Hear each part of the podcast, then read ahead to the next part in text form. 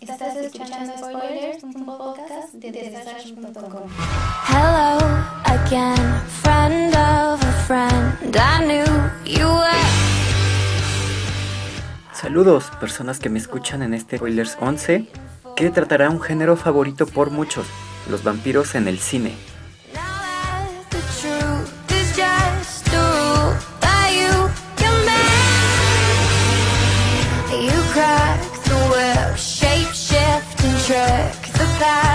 Again.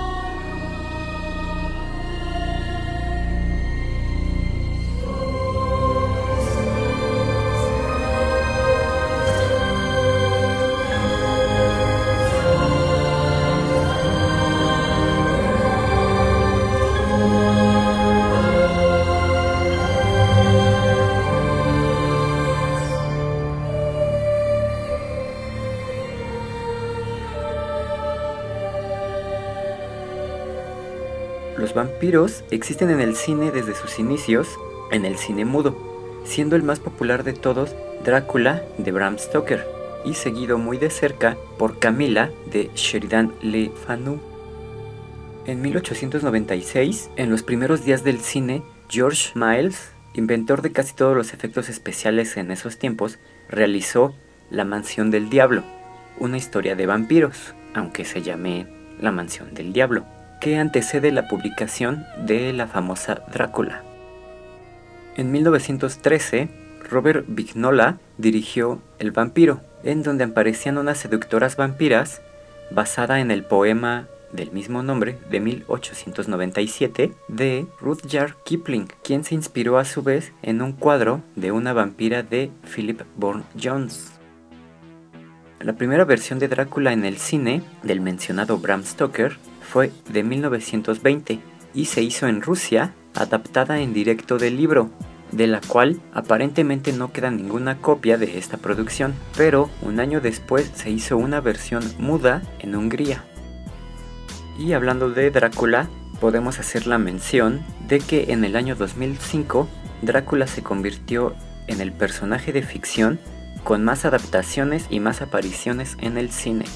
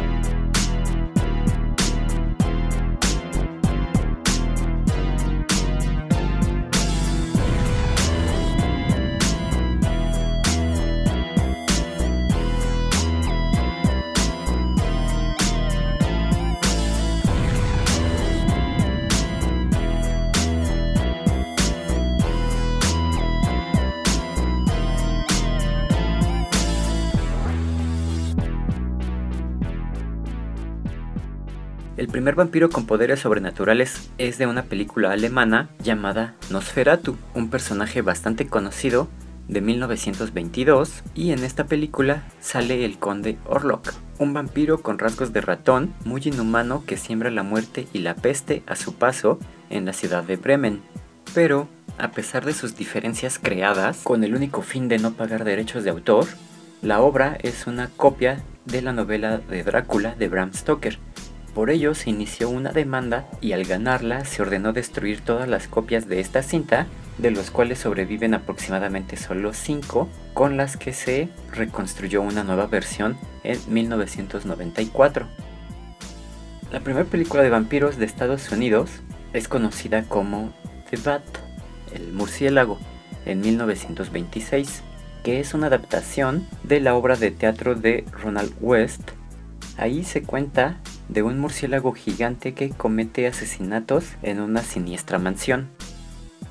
Ya en 1931, la Universal Studios produjo Drácula, basada en la versión teatral de Bram Stoker, logrando un gran éxito y dando inicio con esto al culto de los vampiros. O sea que todo este afán por llevar vampiros al cine no inició con Universal Studios, pero gracias a ellos fueron quien el fenómeno vampiro cobró tanta fuerza. Tras este éxito, la Universal produjo en 1936 La hija de Drácula, sobre la condesa María Celesca, una vampira que busca la cura para su enfermedad. Luego, en 1943 se estrenó El hijo de Drácula, en donde el vástago se muda a Estados Unidos y cambia su nombre por el de Alucard, que simplemente es el nombre de Drácula al revés. Este cambio de nombre es un rasgo literario que podemos encontrar en Camila, la vampira que les mencionaba al principio de este spoiler.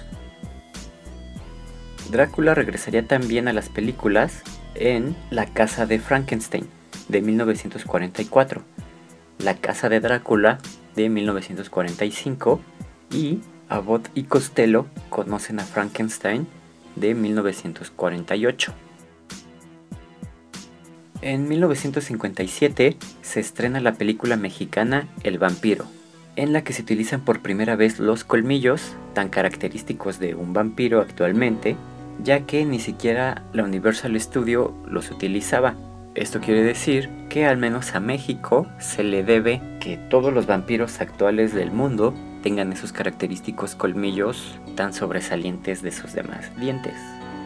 Con las adaptaciones de Universal Studios se marcó el mito de los vampiros en el cine, a pesar de que sus cintas de Drácula no se apegaron a la novela original, pero ellos crearon el estereotipo de camisa blanca y capa roja con negro que se utilizó por mucho mucho tiempo.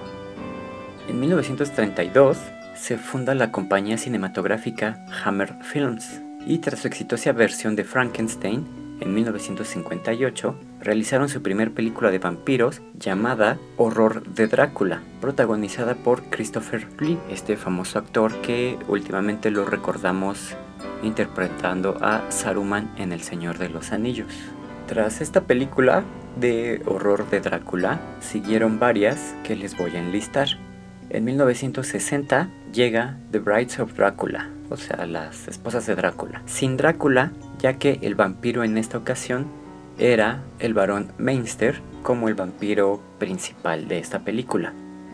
En 1962 llega El beso del vampiro, en donde una pareja de recién casados son invitados al castillo de un vampiro para participar en un culto de vampiros. En 1966 llega Drácula, príncipe de la oscuridad, con Christopher Lee de nuevo interpretando a Drácula. En el 67 llega Drácula renace de la tumba, con un sacerdote que persigue a Drácula intentando matarlo. En 1970 llega El sabor de la sangre de Drácula. Del mismo año, en el 70, llega Tears of Drácula. En 1971, el Drácula de Christopher Lee es perseguido por un descendiente del cazador Van Helsing. En 1972 llega Drácula AD, en donde Drácula es revivido en una ceremonia satánica. En 1973 llega El rito satánico de Drácula y esto significó el final para el conde Drácula en la productora de Universal Studio.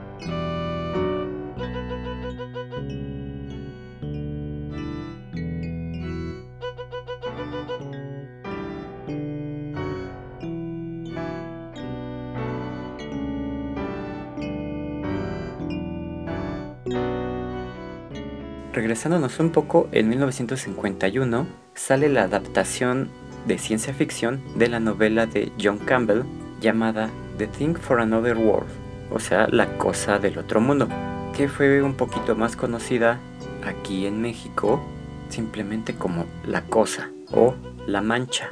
En esta película, un grupo de científicos y militares descubren en el Ártico una nave especial y a su piloto congelado y lo llevan a su base. Ahí el piloto extraterrestre se despierta y comienza a alimentarse de la sangre de todos. Además, esta cinta tiene un remake en donde el invasor es sustituido por una masa que se come todo lo que entra en contacto, llamada simplemente la cosa. Y nuevamente esta cinta tiene un remake más actual que es fiel a la producción de 1951, en donde el extraterrestre, que para estos tiempos del 51 era un vampiro, en esta simplemente es un virus o un parásito que infecta a todos los humanos que son mordidos. Y, como se dijo en el Spoilers 4 sobre zombies, si no lo han escuchado, escúchenlo. La novela de Soy leyenda es sobre vampiros y ha tenido cuatro adaptaciones al celuloide, que son The Last Man of Earth, El último hombre en la Tierra, del 64, The Omega Man en el 71, I Am Legend, Soy leyenda en el 2007 y I Am Omega en el mismo año. Pero esta versión solo salió para DVD por ser de bajo presupuesto y que obviamente no iba a competir con la actuación de Will Smith de Soy leyenda. En todas estas, como en la novela original, el vampirismo es asociado con un virus y no a estas fuerzas sobrenaturales que todos conocemos. En 1965 sale El planeta de los vampiros, una película de bajo presupuesto donde una nave espacial desciende en un planeta deshabitado en donde se encuentra una nave extraterrestre abandonada poblada solo por los restos de un gigantesco alienígena momificado. Y tras su descubrimiento, todos los tripulantes de esta nave espacial empiezan a morir de forma un poco misteriosa.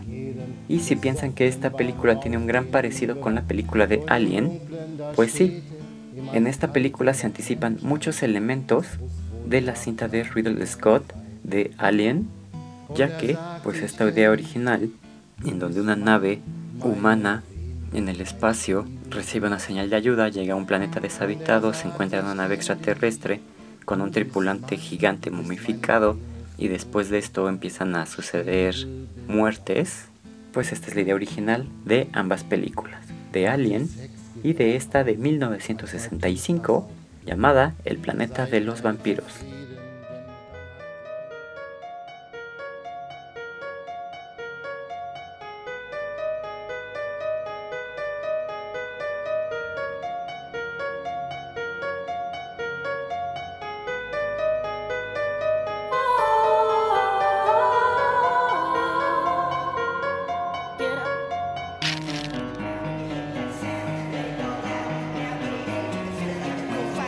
Party on smash. Hit me up when you find another party to crash. But until then, I'm Eric's my pen. This is how it's going down. This is how I get it in.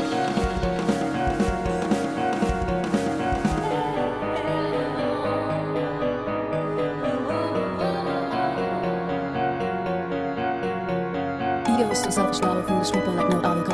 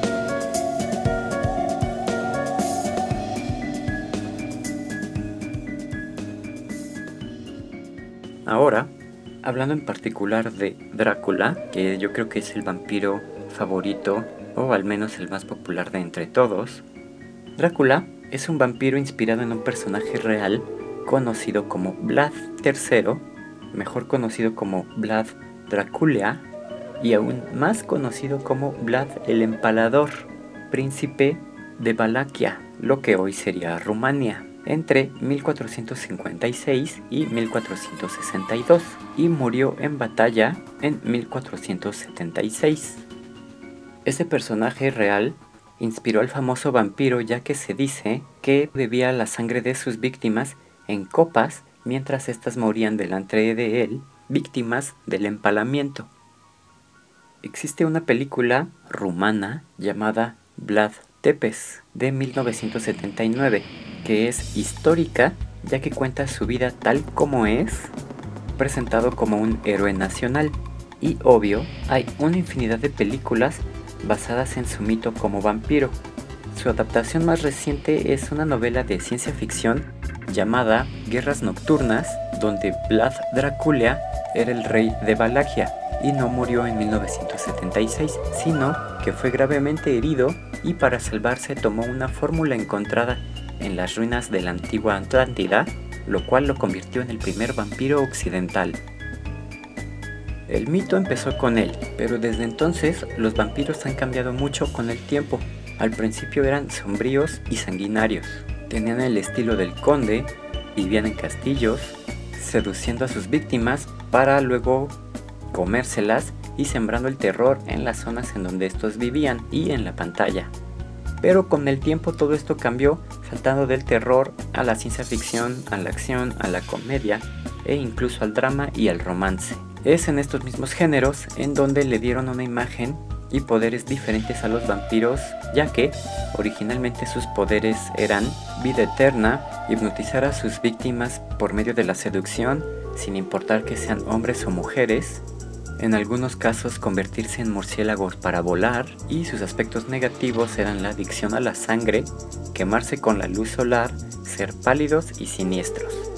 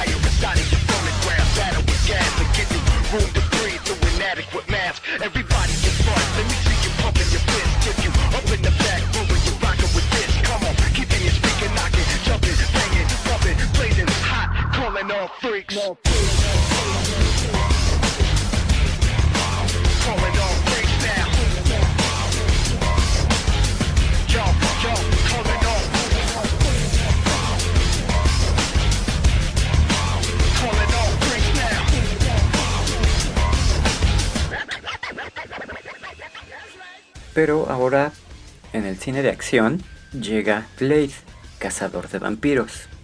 Eric Brooks, mejor conocido como Blade, es un cazador de vampiros de Marvel Comics desde 1973. La historia original cuenta que Blade nació en un prostíbulo de Inglaterra en 1929. Su madre, Tara Brooks, era una prostituta en Madame Vanity. Cuando Blade estaba a punto de nacer, Tara fue atacada por el vampiro Deacon Frost, que era el doctor de Tara. Finalmente, y gracias a esto, Blade nació como un vampiro mestizo, con todos sus poderes y sin ninguna de sus debilidades, más que la adicción a la sangre. En el cine, Blade lleva tres películas. Blade, de 1998, protagonizada por Wesley Snipes, basada vagamente en el cómic. La principal omisión en esta película es que su madre no era prostituta y tiene a su hijo en un hospital y no es su lugar de trabajo. La trama cuenta cómo Blade lucha contra los vampiros para salvar a los humanos con ayuda de su mentor y creador de armas, Abraham Whistler. Pero un vampiro visionario intenta acabar con Blade para obtener su asombroso poder de resistir la luz solar a pesar de ser un vampiro, y con ello hacer un ritual y convertirse en el vampiro más poderoso para lograrlo, Deacon Frost le reveló a Blade que su madre no murió tras el parto y que ella era una vampira amante de él, y esto distrajo a Blade lo suficiente para ser capturado para el ritual. Finalmente, Frost logró su objetivo, y aunque Frost se convirtió en un vampiro muy poderoso, Blade lo derrotó con tecnología y con astucia, y no con sus poderes. Blade 2 del 2002 es una película en la que se cuenta que una rara mutación de los vampiros llamada Reapers atacan a hombres y vampiros por igual. Blade entonces es convocado por el Consejo de las Sombras, que es un grupo de vampiros muy importantes, para hacer una alianza y combatir a este nuevo mal. Esto, claro, es una trampa para Blade y la mutación Reaper es un experimento genético vampiro para crear al vampiro diurno tal y como lo es Blade. En esta película es en donde sale por primera vez esta extraña mutación en donde los vampiros tienen bocas que se abren como la de un depredador y que además para succionar la sangre le sale una boca interior como la de Alien, algo muy ridículo desde mi punto de vista. Finalmente, Blade Trinity, que es la 3, sale en el 2004 en esta película, los vampiros amenazados por Blade deciden despertar a Drácula, llamado solo Drake por los tiempos actuales. Al mismo tiempo, realizan el plan de difamar a Blade con los humanos para que ellos lo busquen como un asesino. En esta película, su amigo y mentor Whistler muere finalmente, pero informa a Blade de otro equipo liderado por su hija Abigail y se une a ellos para derrotar a los vampiros de una vez por todas matando a Drácula como fuente de los vampiros y desarrollando un virus de su sangre para aniquilar a todos los vampiros. Y supongo que esta película se llama Trinity por ser tres cazadores, Blade, Abigail y Hannibal King. En esta cinta, Drácula tiene el poder de cambiar de forma y resiste a la luz solar, o sea que puede caminar en las calles durante el día como si nada y pues son todas las habilidades que tiene este personaje. Los poderes de Blade como vampiro son fuerza y resistencia sobre humanos, sentidos agudizados y agilidad aumentada, obviamente resiste la luz solar y los rayos UV y es especialista en artes marciales y armamento. Y los vampiros ordinarios son muy sencillos sin otro poder más que fuerza sobrehumana, o sea, no muy especiales. La forma de matarlos en estas películas de Blade, a los vampiros, es exponerlos a la luz solar y a la luz ultravioleta, atravesarlos con plata y aparentemente son inmunes al agua bendita, a las cruces o a las estacas, a menos que, les repito, estén hechas de plata.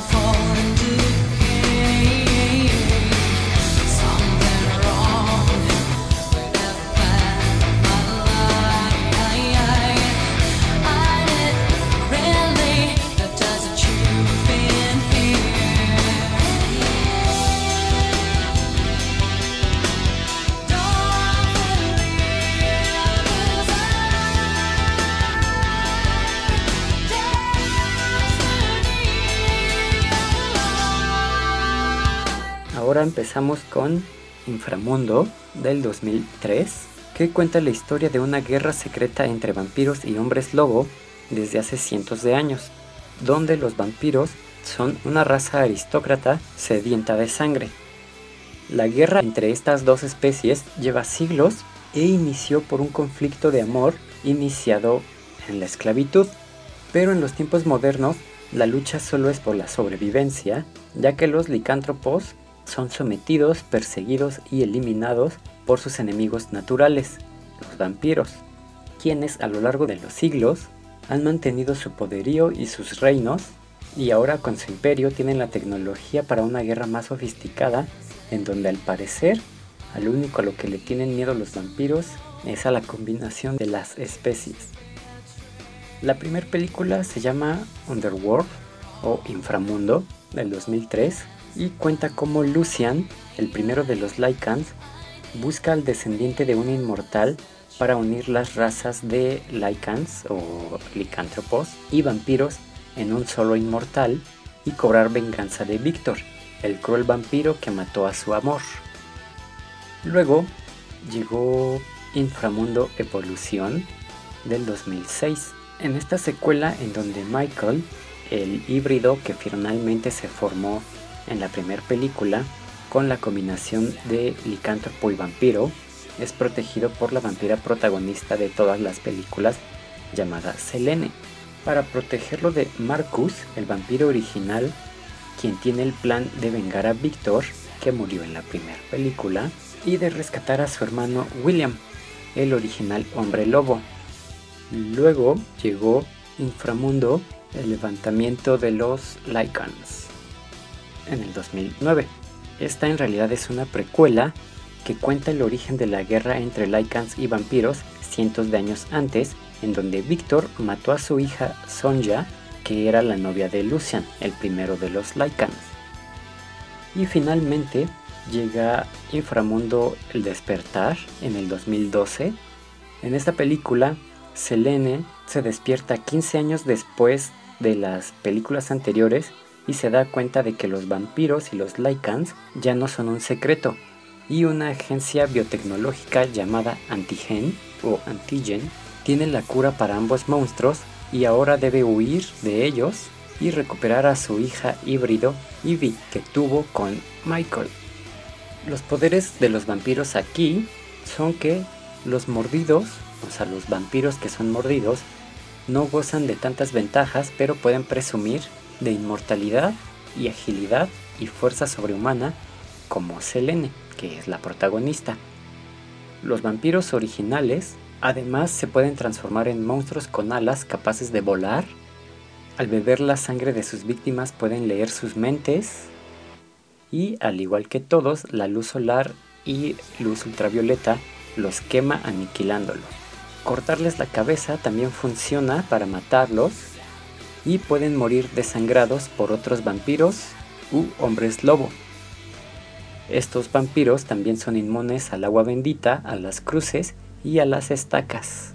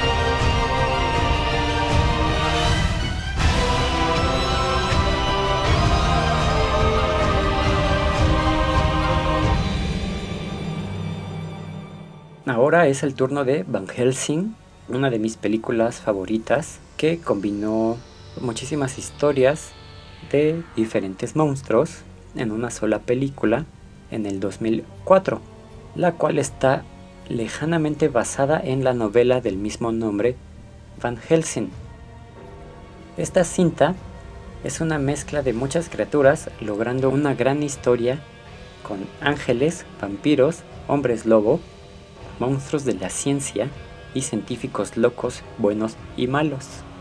Aquí, Van Helsing es un cazador de monstruos del Vaticano, al cual le encomiendan matar a Drácula luego de matar a Mr. Hyde del Dr. Jekyll. Una vez en Transilvania, Van Helsing conoce a Anna Valerius, quien es la última descendiente y sobreviviente de todo su linaje, quien es atormentada junto con su pueblo por los vampiros de Drácula y por un hombre lobo. Finalmente se enfrentan y Helsing se da cuenta de que Drácula es completamente invencible hasta que él mismo cae en la maldición del hombre lobo, ya que antes de aniquilar al último, este lo rasguña y Van Helsing queda infectado.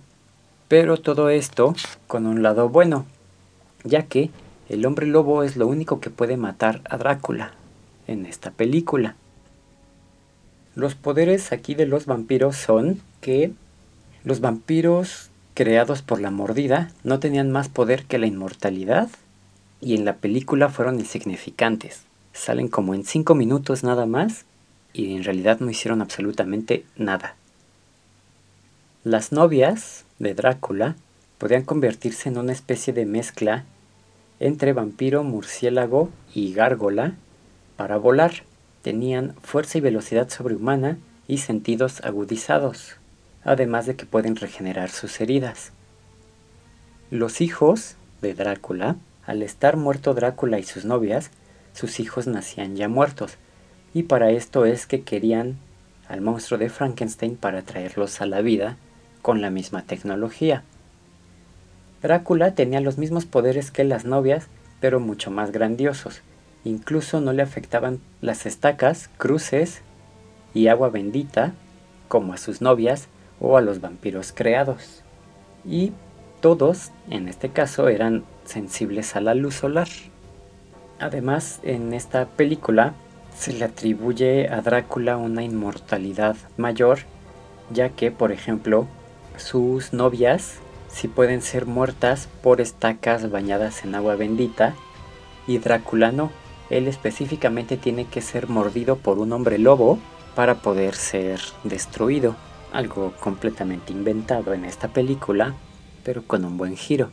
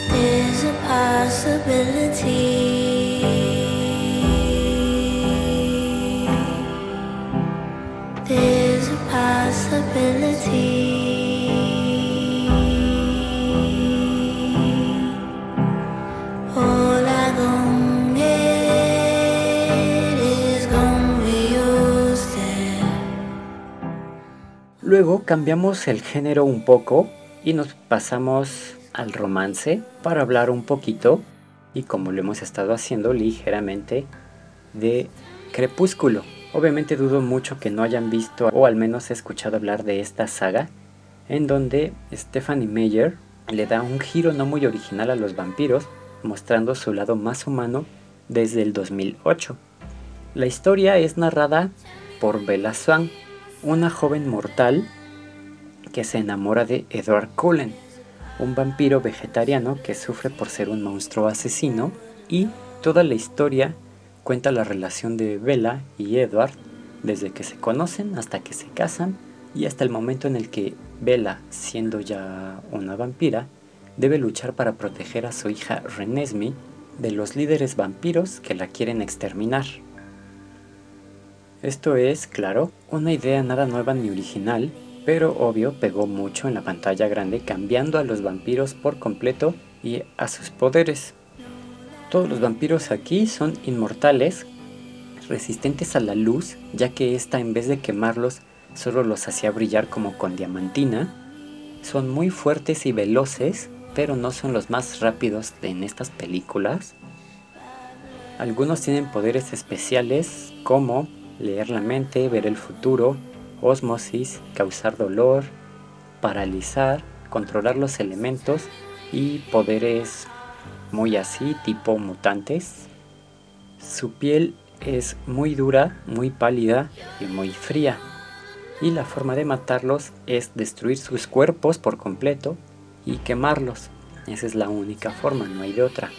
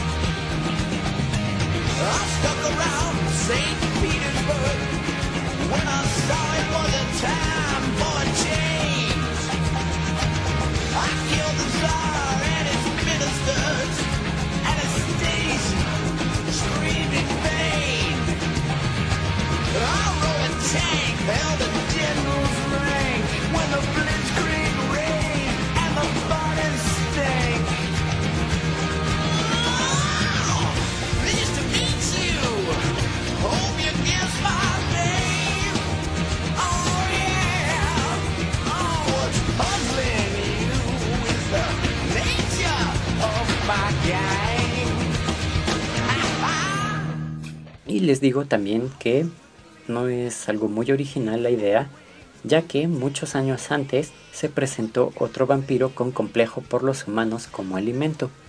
En 1994 llega la cinta Entrevista con el vampiro, conocida también como Confesiones de vampiro. Y aquí se cuenta la historia de Daniel Molloy, un periodista que obtiene la historia más grande de todas, una entrevista con un vampiro real llamado Louis Louis Dupoint Dulac, interpretado por Brad Pitt, que le cuenta su vida de vampiro desde que Lestat de Leon Court, interpretado por Tom Cruise, lo convirtió en un vampiro 200 años antes. Entonces, Luis es convertido en vampiro, pero sufre por tener que matar a humanos para sobrevivir y se alimenta de animales. Además, estos vampiros son medio gays, ya que hay mucho amor entre Luis y Lestat, y en su camino conocen a Armand, otro vampiro líder, interpretado por Antonio Banderas, que es líder de otro culto de vampiros, que le muestra otro mundo a Luis y que parece también tener sentimientos por Luis. Eh, dentro de la película Luis también se enamora y convierte en vampiros a dos novias, una de edad adulta y a una niña. A ambas las ama y sufre muchísimo por su muerte. Principalmente este libro se centra en la inmortalidad, la pérdida, la sexualidad y el poder como temas principales. Y obviamente la película difiere del libro como es costumbre. Los poderes de los vampiros aquí simplemente son inmortalidad, fuerza y velocidad. Y para matarlos los podían quemar a fuego rápido, con luz solar y con estacas.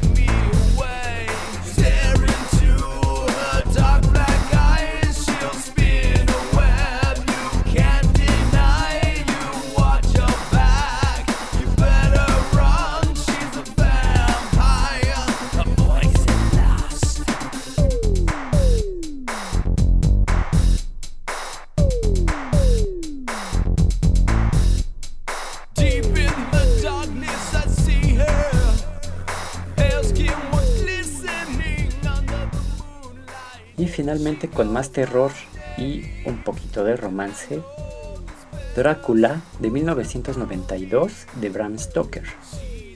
Considerada la más fiel y oficial adaptación de la novela, en el siglo XIX, Jonathan Harker, interpretado por Keanu Reeves, es un abogado que viaja a Transilvania para que el conde Drácula, interpretado por Gary Oldman, firme unos papeles de unas propiedades que acaba de adquirir en Londres.